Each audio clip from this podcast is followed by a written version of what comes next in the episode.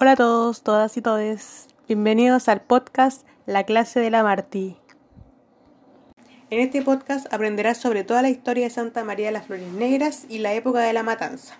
Así es, de la matanza, que tuvo lugar en Chile, precisamente en Iquique, un 21 de diciembre de 1907. Esta matanza dejó alrededor de 135 heridos y se dice que 126 muertos. ¿Por qué no digo esta cifra como afirmación? Es porque quien dio esta cifra fue el gobierno, y se cuenta que en realidad hubo algo cercano a las 3.600 muertes, ocultando así mucho más de la mitad de estas.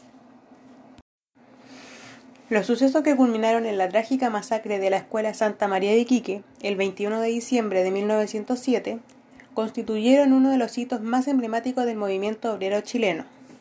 La mediación del gobierno durante la huelga, su masividad y su fatal desenlace le dieron una especial connotación al conflicto, además de afectar profundamente la actividad salitrera y de provocar un fuerte impacto en la época, reflejado en la extraordinaria difusión de los acontecimientos en la prensa. Pese a que desde principios de 1907 Iquique se encontraba convulsionado por una serie de conflictos debido a la fuerte devaluación del peso y la consiguiente alza de precios, la huelga salitrera propiamente tal estalló el 10 de diciembre en la oficina San Lorenzo, extendiéndose rápidamente a todo el cantón San Antonio. Cinco días después, una columna de más de 2.000 obreros caminó a Iquique en demanda de mejoras salariales y laborales, bajo la firme decisión de permanecer allí hasta que las compañías salitreras dieran respuesta a sus peticiones.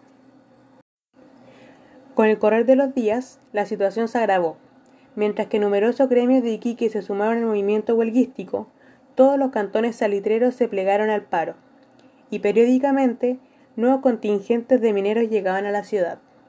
Según estimaciones de la época, las cifras de huelguistas oscilaban entre 15.000 y 23.000 personas, lo que implicó que tanto las actividades del puerto como la producción minera de toda la región quedaran paralizadas por completo. El rechazo de las compañías a negociar mientras no se reanudaran las labores hizo que intervención estatal fuera confrontacional. El ministro del Interior, Rafael Sotomayor, ordenó restringir las libertades de reunión e impedir por cualquier medio el arribo de nuevos huelguistas a Iquique. Y el intendente Carlos decretó restricciones a la libertad de tránsito y ordenó a los huelguistas abandonar la ciudad el 21 de diciembre, amenazando con aplicar fuerza si era necesario.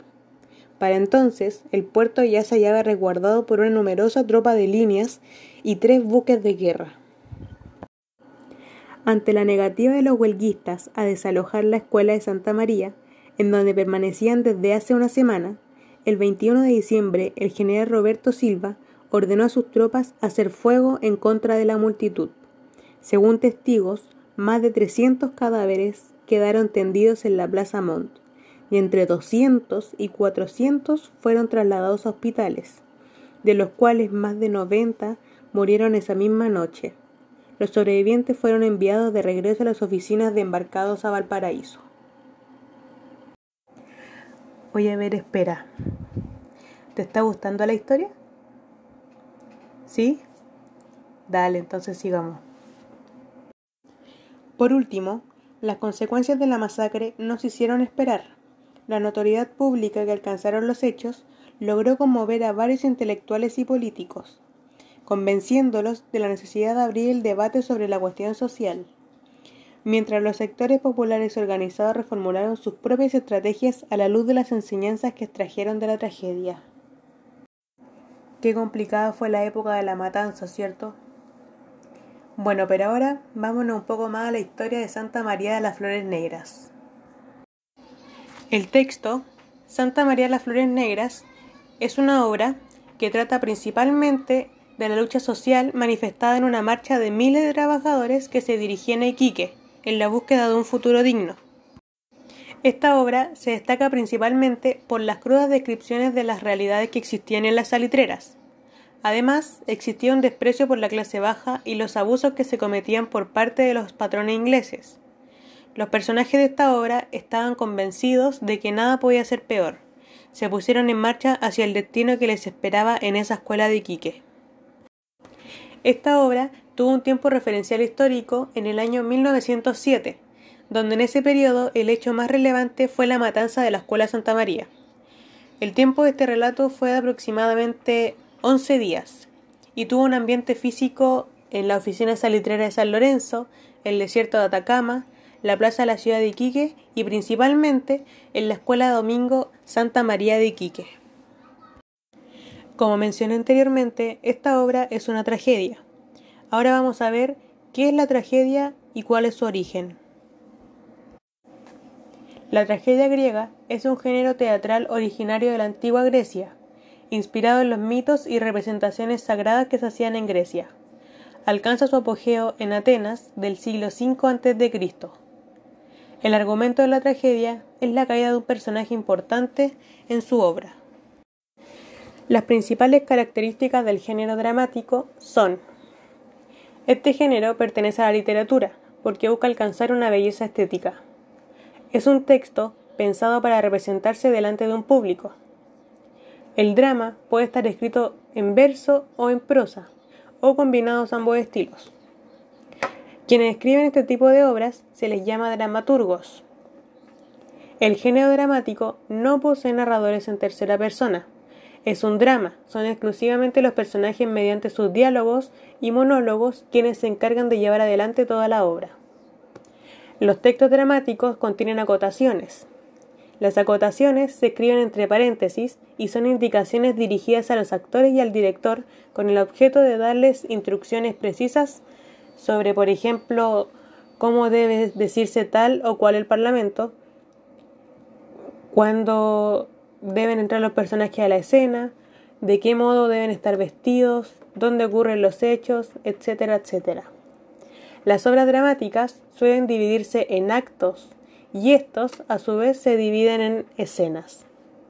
Dentro del género dramático podemos encontrar tres subgéneros principales, la tragedia, la comedia y la farsa. El género dramático posee una estructura que se divide en interna y externa. La interna está dada por el inicio, que es donde se presentan los personajes, se presenta el lugar y es el principio de la acción. Luego se presenta el desarrollo, que es donde se inician los acontecimientos centrales y se complejiza la acción o sea, se genera un conflicto. Posterior a esto se presenta el desenlace, que es donde por fin se logra arreglar el conflicto que se formó en el desarrollo. También, como dije anteriormente, está la estructura externa, que se refiere a la forma en la cual están acomodadas los diferentes elementos de un texto, es decir, el título, los subtítulos, el párrafo, etc. Y corresponde al tipo de texto que se quiere escribir. La estructura externa de un texto es lo primero que ve el lector al entrar en contacto con el texto. Ya para finalizar con este podcast, vamos a hacer un análisis de la relación que hay entre la tragedia y la obra de Santa María de las Flores Negras. La tragedia es una obra dramática de asunto serio, en que intervienen personajes nobles o ilustres, y en la que el protagonista se ve conducido por una pasión o por una fatalidad a un desenlace funesto. Esto quiere decir que la obra Santa María de las Flores Negras también es una tragedia. ¿Por qué? Porque los protagonistas también obtuvieron un desenlace funesto. Bueno, hasta aquí el podcast. Espero que les haya gustado, hayan entendido más sobre la época de la matanza, sobre sus antecedentes, cómo fue esa historia, cómo se desarrolló.